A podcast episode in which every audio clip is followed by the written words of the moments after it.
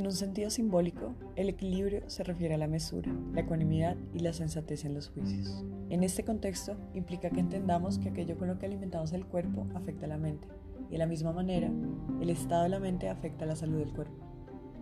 Lograr un estado de bienestar, armonía y equilibrio interno nos dará la habilidad para funcionar de manera óptima como ser humano y tener la energía y vitalidad para ser altamente productivos y exitosos en cualquier área de nuestra vida. Las políticas sanitarias dirigidas a la prevención y al manejo de enfermedades crónicas deberían ir de la mano de las políticas de salud mental.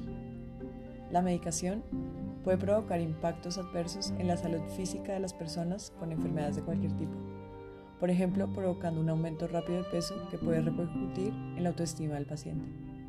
A veces, los pacientes no reciben la suficiente información sobre la medicación que toman y los efectos que pueden provocar.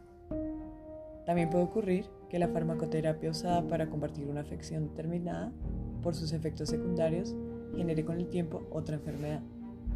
Infórmate y si puedes usa alternativas naturales. La naturaleza ha creado una planta para cada enfermedad.